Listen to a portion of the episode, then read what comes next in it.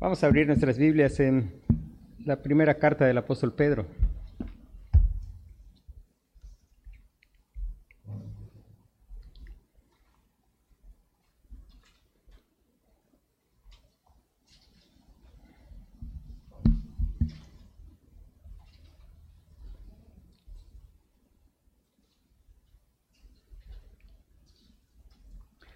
Dice la palabra de Dios en el capítulo 1, Pedro, apóstol de Jesucristo, a los expatriados de la dispersión en el Ponto, Galacia, Capadocia, Asia y Bitinia, elegidos según la presciencia de Dios Padre en santificación del Espíritu, para obedecer y ser rociados con la sangre de Jesucristo. Gracia y paz os sean multiplicadas. Bendito el Dios y Padre de nuestro Señor Jesucristo que según su grande misericordia nos hizo renacer para una esperanza viva por la resurrección de Jesucristo de los muertos, para una herencia incorruptible, incontaminada e inmarcesible, reservada en los cielos para vosotros, que sois guardados por el poder de Dios mediante la fe, para alcanzar la salvación que está preparada para ser manifestada en el tiempo postrero, en lo cual vosotros os alegráis, aunque ahora por un poco de tiempo, si es necesario, tengáis que ser afligidos en diversas pruebas, para que sometida a prueba vuestra fe, mucho más preciosa que el oro, el cual, aunque perecedero, se prueba con fuego, sea hallada en alabanza, gloria y honra cuando sea manifestado Jesucristo, a quien amáis sin haberle visto, en quien creyendo, aunque ahora no lo veáis, os alegráis con gozo inefable y glorioso, obteniendo el fin de vuestra fe, que es la salvación de vuestras almas. Los profetas que profetizaron de la gracia destinada a vosotros, inquirieron y diligentemente indagaron acerca de esta salvación, escudriñando qué persona y qué tiempo indicaba el Espíritu de Cristo que estaba en ellos, el cual anunciaba de antemano los sufrimientos de Cristo y las glorias que vendrían tras ellos. A estos se les reveló que no para sí mismos, sino para nosotros, administraban las cosas que ahora os son anunciadas por los que os han predicado el Evangelio, por el Espíritu Santo enviado del cielo, cosas en las cuales anhelan mirar los ángeles. Por tanto, ceñid los lomos de vuestro entendimiento, sed sobrios y esperad por completo en la gracia que se os traerá cuando Jesucristo sea manifestado. Como hijos obedientes, no os conforméis a los deseos que antes teníais estando en vuestra ignorancia, sino como aquel que os llamó es santo, sed también vosotros santos en toda vuestra manera de vivir, porque escrito está, sed santos porque yo soy santo y si invocáis por Padre a aquel que sin acepción de personas juzga según la obra de cada uno, conducíos en temor todo el tiempo de vuestra peregrinación, sabiendo que fuisteis rescatados de vuestra vana manera de vivir, la cual recibisteis de vuestros padres, no con cosas corruptibles como oro o plata, sino con la sangre preciosa de Cristo, como de un cordero sin mancha y sin contaminación, ya destinado desde antes de la fundación del mundo, pero manifestado en los postreros tiempos por amor de vosotros, mediante el cual creéis en Dios, quien le resucitó de los muertos y le ha dado gloria, para que vuestra fe y esperanza sean en Dios, habiendo purificado vuestras almas por la obediencia a la verdad, mediante el Espíritu para el amor fraternal no fingido. Amaos unos a otros entrañablemente de corazón puro siendo renacidos no de simiente corruptible, sino de incorruptible por la palabra de Dios que vive y permanece para siempre. Porque toda carne es como hierba, y toda la gloria del hombre como la flor de la hierba. La hierba se seca y la flor se cae, mas la palabra del Señor permanece para siempre. Y esa es la palabra que por el Evangelio os ha sido anunciada. Amén. Vamos a a iniciar a estudiar primera de Pedro. Y vamos a iniciar con los primeros dos versículos. Esta, esta es una carta escrita por el apóstol Pedro. Se ha dicho tantas cosas acerca del apóstol Pedro y algunas que se suelen decir es cosas que se dicen de algunos otros hombres que fueron siervos del Señor, hablando de ellos como grandes hombres.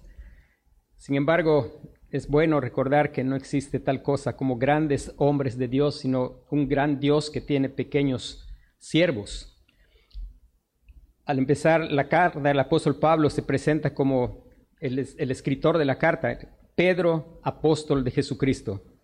Es interesante notar que era la oportunidad del apóstol Pedro de escribir algunas de las cosas que mucha gente dice acerca de él, hay quienes dicen que él es el vicario de Cristo, pero él simplemente escribe apóstol de Jesucristo. Él no pone énfasis en lo absoluto, en nada que llame la atención hacia su persona, sino simplemente como un enviado del Señor Jesucristo. Pedro, apóstol de Jesucristo. Su nombre, Pedro, significa piedra. Y algunas personas han intentado decir que el Señor dijo que sobre él iba a edificar la iglesia. Sin embargo, eso es totalmente erróneo. No hay ninguna pretensión del apóstol Pedro en ponerse en algún lugar, por el contrario, la vida del apóstol Pedro exalta constantemente la gracia, la misericordia, la obra, la obra de salvación de un pecador que es obra de Dios de principio a fin.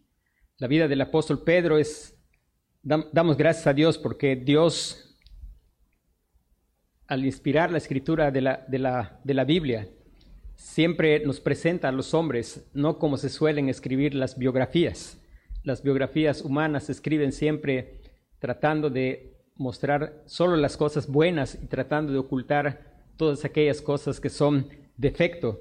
Sin embargo, la palabra de Dios nos muestra al apóstol Pedro y muestra tanto sus debilidades como sus fortalezas, pero sobre todas las cosas poder mirar que si hay algo que marca una diferencia en la vida del apóstol Pedro es la rica misericordia de Dios, que es algo que él tiene muy claro y él alaba al Señor en el versículo 3 cuando dice, bendito el Dios y Padre de nuestro Señor Jesucristo, que según su grande misericordia, la expresión que también el apóstol Pablo utiliza en la carta a los Efesios, hablando de la rica, Dios que es rico en misericordia.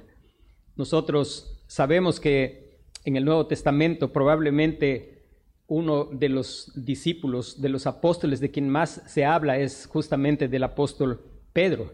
En los evangelios es probable que es el que es más mencionado, aún el más mencionado por el Señor Jesucristo. Fue también el más, ah, el que fue más severamente amonestado por el Señor Jesucristo. Él fue el que solía ser de un carácter de querer siempre estar adelante, ser el primero. Indudablemente era un líder dentro del grupo de los apóstoles, pero él se refiere a sí mismo simplemente como apóstol de Jesucristo. Él es un apóstol de Jesucristo. La vida del apóstol Pedro es debe ser un estímulo para nuestras vidas, sabiendo que su vida retratada en los evangelios nos muestra que las luchas del apóstol Pedro son exactamente las mismas luchas que los creyentes libran cada día. Una de nuestras luchas más frecuentes es batallamos con el temor al hombre. El apóstol Pedro fue muy evidente que tenía una batalla con el temor, el temor al hombre. Él tenía la batalla, la misma que nosotros solemos tener de demasiada confianza en sí mismo. Él dijo, si es necesario morir contigo, yo voy a morir contigo. Él, como solemos ser, a veces prestamos poca atención a lo que el Señor tiene que decir y el Señor le advirtió que él iba a negarle tres veces, pero él tenía mucha confianza en sí mismo y después estaba negando el nombre del Señor, incluso con maldiciones y negándose a pronunciar el nombre del Señor para que la gente se convenciera de que no le, le conocía. Y sin embargo, cuando lo vemos en el escrito de la primera epístola y la segunda epístola, vemos que hay algo que Dios ha hecho él ha crecido en temor del Señor. Sabemos que fue una batalla constante. Él batalló con eso, cayó, fue restaurado. Pasó el tiempo y el apóstol Pablo tuvo que exhortarlo por la misma situación. Él no quería pues ser rechazado por los judaizantes y cayó en una situación de, de, de temor al hombre, de hacer lo que agrada a las personas antes que hacer lo que es agradable ante los ojos de Dios y cómo Dios va utilizando sus siervos para poder amonestarse mutuamente. Y es la gracia de Dios que va marcando la vida del apóstol Pedro. Él es una persona como somos nosotros, a veces impulsivos, a veces temerosos. Y escribe esta carta para alentar a la iglesia del Señor que estaba sufriendo persecución después de hablar de él como el apóstol de Jesucristo, dice a los expatriados de la dispersión en el Ponto, Galacia, Capadocia, Asia y Bitinia. Los expatriados. Se había iniciado una persecución que había iniciado el apóstol antes de ser apóstol, eh, Saulo de Tarso. Y fue algo que Dios utilizó providencialmente para el extendimiento del Evangelio el Señor Jesús dijo que ellos iban a ser testigos en Jerusalén, en Judea, en Samaria y hasta lo último de la tierra. Sin embargo, pues ellos no tenían un plan, pero el Señor tenía un plan y Saulo inició una, una persecución y ellos fueron dispersados por estas regiones que menciona Galacia, Capadocia, Asia y Bitinia. El apóstol Pedro utiliza la expresión expatriados de la dispersión, que era algo que se aplicaba a los judíos que fueron dispersos después de haber caído en manos del imperio babilónico. Sin embargo, hay varios pasajes, versículos que nos indican que está escribiendo no precisamente a judíos, sino a la iglesia en su carácter universal compuesta de judíos y de gentiles. Si usted mira el apóstol Pablo, Pedro no dirige esta carta a alguna iglesia en particular, sino está dirigida a la iglesia en un sentido universal de todos los tiempos, de todos los lugares, al punto de que pues es pertinente para nosotros en Mérida el día, el día de hoy. Dice, expatriados de la dispersión. Y algunos versículos nos indican que está escribiendo e incluyendo a personas no de contexto judío, dice el versículo 18 del capítulo 1, sabiendo que fuisteis rescatados de vuestra vana manera de vivir, la cual recibisteis de vuestros padres, no con cosas corruptibles como oro o plata. Dice después, capítulo 2, versículo 10, vosotros que en otro tiempo, vosotros que en otro tiempo no erais pueblo, y definitivamente es una alusión semejante a la que hace el apóstol Pablo en la carta a los Efesios a aquellos que estaban cerca y los que estaban lejos, los que no eran pueblo. Dice, vosotros que en otro tiempo no erais pueblo, pero que ahora sois pueblo de Dios, que en otro tiempo no habíais alcanzado misericordia, pero ahora habéis alcanzado misericordia.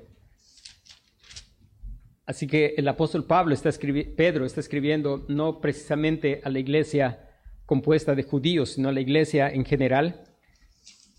Y dice, bueno, el propósito de la, de la carta era animarlos, consolarlos, fortalecerlos en medio de las dificultades de la persecución. Y en un sentido, ellos habían tenido que dejar su lugar de residencia por causa de la persecución. Pero hay algo que el apóstol va a utilizar frecuentemente y es para recordar a los creyentes que también nosotros somos expatriados. Esta no es nuestra patria. No importa que nosotros nacimos mexicanos, somos mexicanos, pero esta no es nuestra patria, somos extranjeros también, somos peregrinos. A la gente que nos rodea se les hace cosa extraña que no corramos en el desenfreno, que no pensemos exactamente como ellos piensan. Y somos extraños, somos expatriados. Persona, la persona que está expatriada es una persona que vive con conciencia de su patria bueno, nunca he tenido la, la necesidad de vivir fuera del país, pero he escuchado a personas que viven fuera del país y cuando escuchan música de este país, pues ah, añoran el país. Y la idea es, vivimos en este país, pero el creyente debe añorar el hogar celestial, saber que estamos de paso, somos extranjeros y peregrinos en esta tierra. Después de mencionarlos como expatriados de la dispersión en las diferentes regiones, él va a empezar a definir a estos expatriados y los va a definir con algo que define a todo creyente en el Señor Jesucristo, elegidos según la presencia de Dios Padre, elegidos, elegidos. Los creyentes somos creyentes porque hemos sido elegidos en Cristo. Y ha sido según el previo conocimiento de Dios, pero no simplemente porque Dios conoce todas las cosas, sino porque Él es la causa primaria de todas las cosas. Recuerde que la escritura dice, porque de Él, por Él y para Él son todas las cosas, elegidos según la presencia de Dios Padre. Los creyentes somos creyentes porque hemos sido elegidos según el previo conocimiento de Dios, pero también por causa de que Él es la causa de ese conocimiento, es que Él ha decretado eternamente todas las cosas que han de ocurrir. Y eso lo podemos entender en el contexto general de la escritura que dice, con amor eterno te he amado, por tanto te prolongué mi misericordia lo podemos entender en el contexto general de toda la escritura, cuando dice, nadie viene a mí si el Padre no le trae, y el que a mí viene no le echo fuera. Contrario a muchas personas que creen es que Dios acechó en los corredores del tiempo, y Él vio los que iban a creer y los eligió porque iban a creer. Eso no tiene nada que ver con la verdad de la escritura. Si Él nos eligió porque vio que íbamos a creer, entonces hay mérito en nosotros. Y la verdad es que la caída del hombre es tal que no tenemos ni siquiera la capacidad de creer. Somos, nacemos totalmente incrédulos, aborrecedores de Dios, incrédulos a Dios y sus promesas. ¿Y por qué es que creemos? Creemos porque Él nos da el don de la fe. Recuerde, por gracia sois salvos por medio de la fe y esto no es de vosotros es don de Dios. Aún la fe es don de Dios. Recuerde que dentro del fruto del Espíritu Santo, la Escritura dice que la fe es fruto del Espíritu Santo. La fe, la fe es un regalo, una dádiva de Dios por medio de la cual la salvación fluye hacia el creyente. Pero no es porque Dios sabía que íbamos a creer. Dios sabía que íbamos a creer porque Él nos eligió para ser creyentes, porque Él misericordiosamente quiso darnos vida juntamente con Cristo. Es la nueva criatura, la nueva creación es la que cree. El hombre nacido de Adán es incapaz de creer. La nueva criatura, esa que dice el Señor, dice la Escritura, de modo que si alguno está en Cristo, nueva criatura es, las cosas viejas pasaron, y aquí todas son hechas nuevas. Es por causa de ese nuevo nacimiento que nosotros creemos. Él nos da vida por su palabra, elegidos según la presencia de Dios Padre. Dice, en santificación del Espíritu, para obedecer y ser rociados con la sangre de Jesucristo, elegidos según la presencia de Dios Padre en santificación del Espíritu. Es la obra del Espíritu Santo que aplica ese Evangelio, que nos hace nuevas criaturas y produce una obra de santificación en la vida del creyente. Dice, según la presencia de Dios Padre, en santificación del Espíritu. Y cuando pensamos en la, en la elección, es la elección para salvación. Es la elección, por supuesto, para salvación. Somos, hay gente que pretende aceptar una elección y negar la elección para salvación.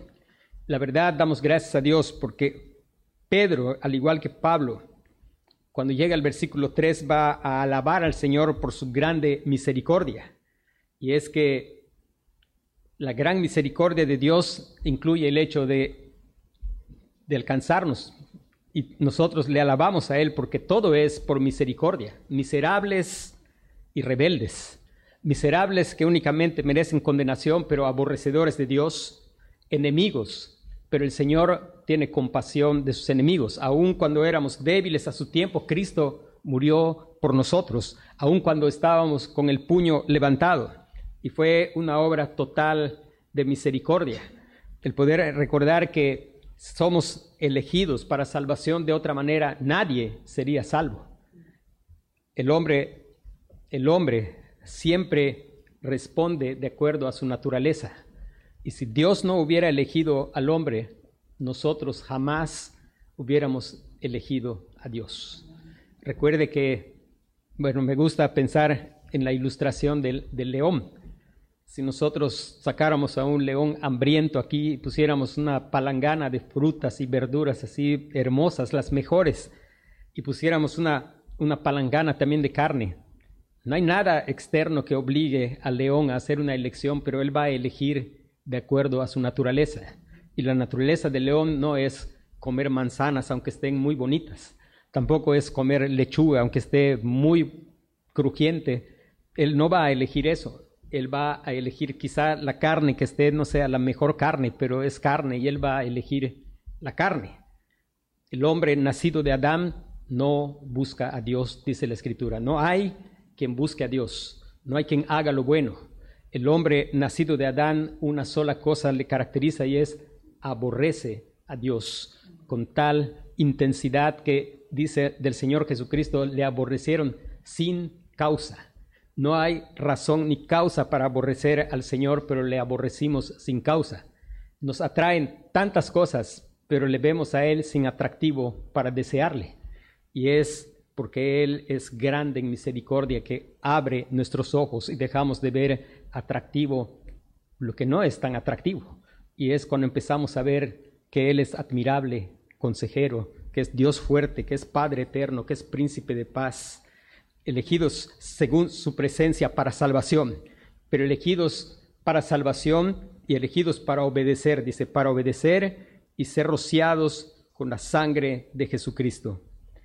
Es interesante que nosotros podemos notar la salvación como una obra de la bendita Trinidad. Dios el Padre, dice, elegidos según la presencia de Dios Padre, en santificación del Espíritu Santo para obedecer y ser rociados con la sangre de Jesucristo. No sentimos que Pedro esté luchando y forzando, pero es natural para él describir la salvación del pecador desde la perspectiva de la Trinidad y es, aunque no hay una enseñanza quizás sistemática en la escritura, y aunque no podemos entender ni explicar ni siquiera intentamos hacer ejemplos porque son deficientes los ejemplos, pero creemos que Dios es Dios en tres personas y nuestra salvación tiene que ver con el Padre, con el Hijo y con el Espíritu Santo, para obedecer y ser rociados con la sangre de Jesucristo. Damos gracias a Dios porque sabemos algo. Antes de que Él nos salvara éramos inútiles, cuando Él nos salva, nos hace útiles. Sabemos por la Escritura que el Señor produce en nosotros el querer como el hacer por su buena voluntad. Y una de las cosas es, si el Señor nos ha salvado, nos ha elegido para salvación, indudablemente se está cumpliendo en nosotros el propósito de la obediencia. No obedecemos para ser salvos, sino porque ya somos salvos. El que no es salvo pues no puede obedecer, está incapacitado totalmente. Pero Dios, por su Espíritu Santo, capacita al creyente para obedecer. Y, por supuesto, no obedece de una manera perfecta, pero Cristo nos ha vestido de una obediencia perfecta. Él obedeció perfectamente. Esto alienta nuestras vidas. En la misma vida del apóstol Pedro podemos ver sus momentos de dependencia del Señor y sus momentos de dependencia de Pedro y cómo él caía en, desobediencia cuando estaba dependiendo de Pedro. Pero cuando él estaba confiando en el Señor, él se puede hacer visible que era la obra del Señor obrando en él. Cuando él hizo su confesión allá en Juan capítulo 6,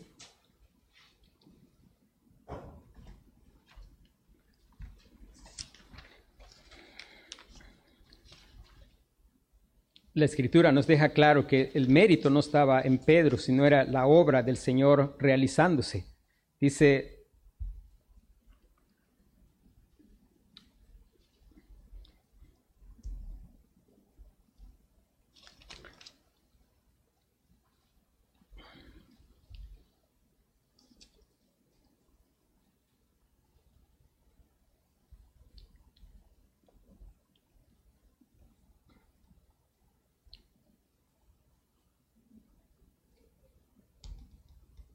dice el versículo 66, dice, desde entonces hubo muchos de sus discípulos que volvieron atrás y ya no andaban con él. Dijo entonces Jesús a los doce, ¿queréis acaso iros también vosotros?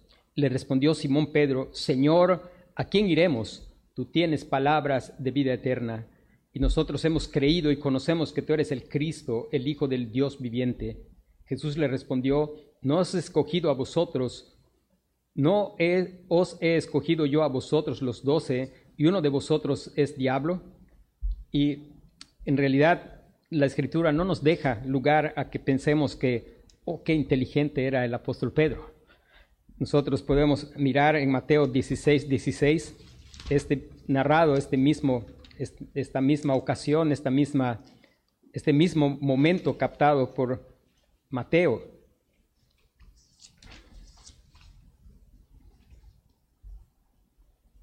Dice el Señor Jesús en el versículo 15, Él les dijo, ¿y vosotros quién decís que soy yo? Respondiendo Simón Pedro dijo, tú eres el Cristo, el Hijo del Dios viviente. Entonces le respondió Jesús, bienaventurado eres Simón, hijo de Jonás, porque no te lo reveló carne ni sangre, sino mi Padre que está en los cielos. ¿Y quién, de quién es el mérito? El mérito es el Padre le reveló al Señor Jesucristo. El mérito es del Señor su confesión de fe y dice, yo también te digo que tú eres Pedro. Pedro es piedra. En la carta que vamos a estudiar, él llama a los creyentes, vosotros igual como piedras vivas, sed edificadas en casa espiritual. Y dice, y sobre esta roca, y la roca es una palabra distinta, no es la misma palabra para Pedro. Y el Señor estaba hablando no de Pedro como algunas personas quieren hacernos creer, sino estaba hablando de la confesión que había hecho el apóstol Pedro. La confesión de su fe es el fundamento de la iglesia. La iglesia está fundamentada sobre el hecho de que Cristo es el Cristo, el Hijo del Dios viviente, y es lo que Dios revela a su pueblo, aquellos que han sido elegidos por la presencia de Dios Padre en santificación del Espíritu. Dice, Él es la roca. Podemos recordar a Pedro en momentos mirando a Cristo y caminando sobre el mar, pero quitando la mirada del Señor Jesucristo y hundiéndose al mar. Todo esto nos hace, nos llena de esperanza de si estás en Cristo. Seguramente va a haber momentos en que va a aflorar nuestra naturaleza, pero si estamos en Cristo, cuando estemos hundiendo, vamos a aclamar al Señor y Él va a volver a tender su mano y va a volver a levantarnos. Y seguramente nos va a exhortar como a, como a Pedro, y Él nos exhorta. Está allí Hebreos, que dice, puesto los ojos en Jesús, el autor y consumador de la fe, y nosotros somos tan parecidos a Pedro que de pronto estamos mirando y de pronto quitamos la mirada, empezamos a mirar en otro lado. De pronto, mirando en otro lado, nos sentimos tan confiados en nosotros. Y el Señor a veces ah, tiene diferentes maneras de llamar otra vez nuestra atención y poder hacernos volver al Señor Jesucristo. Una de las cosas que sabemos es el justo cae, pero si es justo porque ha sido justificado por la justicia de Cristo, no va a quedar caído. El Señor lo va a levantar vez tras vez, porque el Señor está haciendo una obra en él. Cuando dice, y ser rociados con la sangre de Jesucristo, hay por lo menos tres, tres ocasiones en las cuales en el Antiguo Testamento se rociaba sangre sobre las personas. Una está en Éxodo 24, 5 al 8, que dice, Éxodo 24, 5 al 8 dice, envió jóvenes los hijos de Israel los cuales ofrecieron holocaustos y becerros como sacrificio de paz a Jehová. Y Moisés tomó la mitad de la sangre y la puso en tazones, y esparció la otra mitad de la sangre sobre el altar. Y tomó el libro del pacto y lo leyó a oídos del pueblo, el cual dijo, haremos todas las cosas que Jehová ha dicho y obedeceremos. Entonces Moisés tomó la sangre y roció sobre el pueblo y dijo, He aquí la sangre del pacto que Jehová ha hecho con vosotros sobre todas estas cosas. Una ocasión es cuando se establece un pacto. La otra ocasión es en Éxodo 29, 21 también, en la ordenación de Aarón y sus hijos.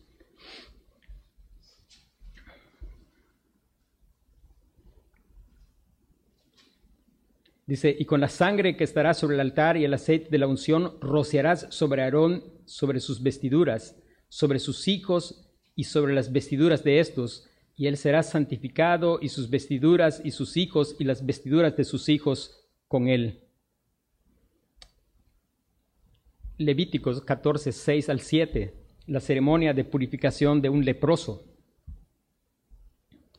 Dice, después tomarás la vecilla viva, el cedro, la grana y el hisopo, y los mojará con la vecilla viva en la sangre de la vecilla muerta sobre las aguas corrientes, y rociará siete veces sobre el que se purifica de la lepra, y le declarará limpio, y soltará la vecilla viva en el campo.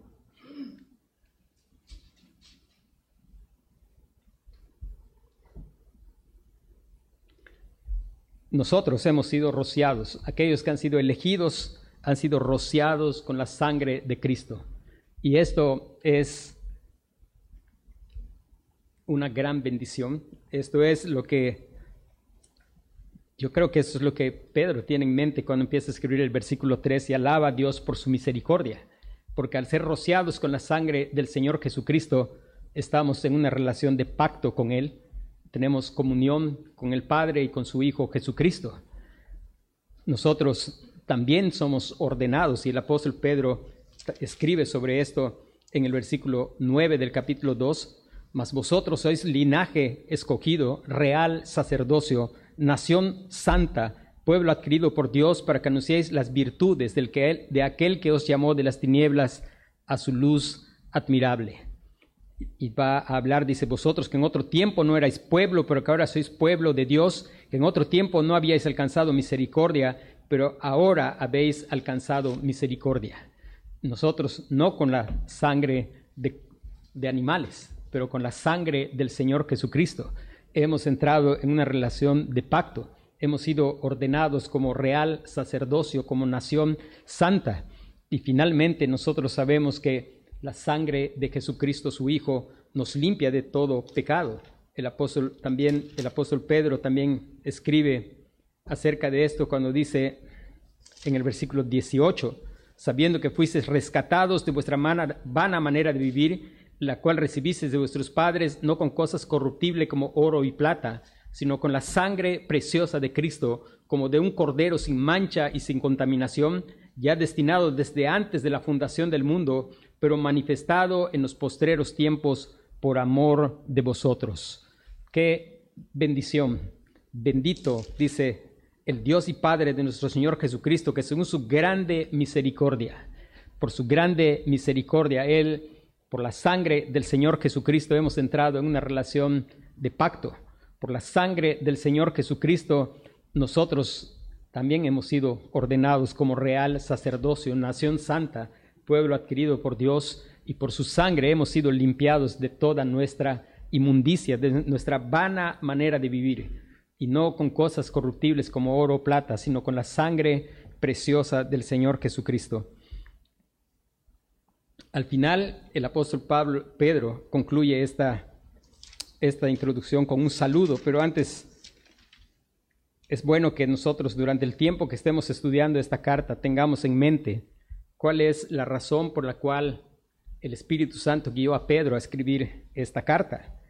Versículos 12 y 13 dice del capítulo 5.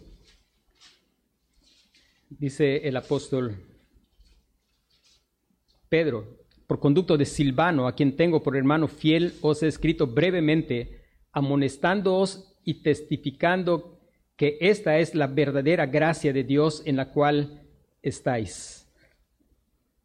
Mostrar a la iglesia cuál es la verdadera gracia de Dios en la cual estamos.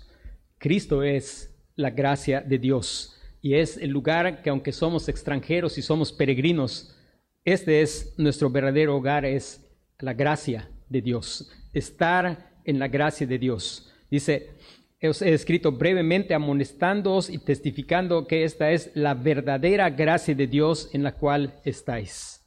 La iglesia que está en Babilonia, elegida juntamente con vosotros, y Marcos, mi hijo, os saludan.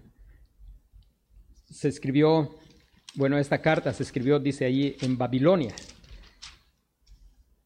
No sabemos exactamente si literalmente Pedro está hablando de Babilonia como un lugar geográfico o había un lugar, dos lugares geográficos en ese tiempo que recibían el nombre de Babilonia. Probablemente esté hablando de algún lugar en sentido metafórico, pero bueno, no es relevante el que nosotros tengamos la exactitud de en qué lugar se escribió la carta. Y la conclusión del saludo es gracia y paz o sean multiplicadas. La gracia, la gracia es para todo y todo es por gracia. La gracia es la preocupación del apóstol Pedro, el poder enseñar a la iglesia a identificar la verdadera gracia y estar en la verdadera gracia. Recuerde, la gracia es el regalo de Dios que no merezco. Nosotros no merecemos estar sentado en los lugares celestiales en Cristo. Nosotros no merecemos vivir una relación de pacto con, con el Dios de Abraham, de Isaac y de Jacob, con el Dios del cielo y de la tierra. Nosotros no merecemos ser sacerdotes, ni tampoco haber sido limpiados de nuestra inmundicia. Lo que nosotros merecemos es su condenación, pero por gracia. Esa gracia que se ha manifestado en el Señor Jesucristo, que por amor a su Padre, Él dejó su gloria y vino a humillarse hasta la muerte y muerte de cruz para ganar salvación para sus elegidos gracia, gracia y paz os sean multiplicadas. Hermanos, nuestra necesidad de gracia y de paz y pueden ser multiplicadas únicamente cuando vivimos con la conciencia de nuestra necesidad más grande que es el Señor Jesucristo, que es el Evangelio, es el único lugar donde podemos hallar gracia y paz. La paz, la paz no es la ausencia del conflicto. Pedro está escribiendo a iglesias que están enfrentando conflictos severos, a hermanos que tienen que huir de una ciudad a otra, a hermanos que pierden el trabajo, las posesiones y muchos de ellos aún su misma, sus mismos familiares. Pero Él puede decirles gracia y paz o sean multiplicadas, porque la paz no es la ausencia del conflicto, es la seguridad de su presencia. Él que dijo, yo estoy contigo todos los días hasta el fin del mundo. No temas, porque yo estoy contigo. No desmayes, porque yo soy tu Dios que te esfuerzo. Siempre te ayudaré, siempre te sustentaré con la diestra de mi justicia. Paz de Dios. Damos gracias a Dios porque es por la elección del Padre, por la obra del Espíritu y por el derramamiento de la sangre del Cordero que nosotros podemos experimentar paz con Dios. Justificados pues por la fe tenemos paz para con Dios por medio de nuestro Señor Jesucristo. Paz con Dios. Estamos todos en paz con Dios. Hemos experimentado el ser atraídos hacia el Señor Jesucristo la palabra de Dios está hablando a tu corazón al punto de que estás comenzando a ver a Cristo como Él es realmente el único digno de ser amado, de ser creído, de ser, admirado, como admirable, consejero, como Dios fuerte, como Padre eterno, como príncipe de paz. Está el Espíritu Santo abriendo tus ojos para mirarle como Él es santo, santo, santo y haciendo que puedas ver tu necesidad, tu pecaminosidad y clamar a Él para ser, para ser limpiado por la sangre del Cordero. Paz. Justificados pues por la fe tenemos paz para con Dios. La gran bendición, la más grande bendición, tener paz con Dios. De nada sirve tener ningún otro tipo de paz. Y no hay otro tipo de paz, sino hay primeramente paz con Dios. Verdadera paz con Dios, de saber estoy bien con mi Dios, alcancé salvación. Cristo murió por mis pecados, Cristo pagó mi deuda, Él vivió la vida que yo no soy capaz de vivir. Yo estoy confiando únicamente en Él y en su obra. No estoy confiando en mi obediencia, estoy confiando en la obediencia del Señor Jesucristo. No estoy confiando en mis buenas obras, sino en la obra del Señor Jesucristo. Es la única manera de tener paz, clamando para que el Señor te dé fe para ser justificado y tener paz con Dios. Paz de Dios. Paz de Dios. Solemos perder la paz de Dios como Pedro la perdió muchas veces. Seguramente el día que negó al Señor Jesús no tenía demasiada paz, tenía mucho miedo y él negó al Señor Jesucristo. Sin embargo, el Señor lo miró y lo restauró. Y la escritura nos invita y dice, por nada estéis afanosos, no sean conocidas vuestras peticiones delante de Dios en toda oración y ruego. Y la paz de Dios, que sobrepasa todo entendimiento, guardará vuestros corazones y vuestros pensamientos en Cristo Jesús, Señor nuestro. Si ya estamos en paz con Dios, pues Clamemos al Señor para que nos haga constantes en la oración. Clamemos al Señor para que nos haga ver nuestra, nuestra realidad. A veces perdemos de vista la realidad y creemos que en nosotros hay mucha capacidad. Y la verdad es que necesitamos mirar y recordar, separados de mí, nada podéis hacer.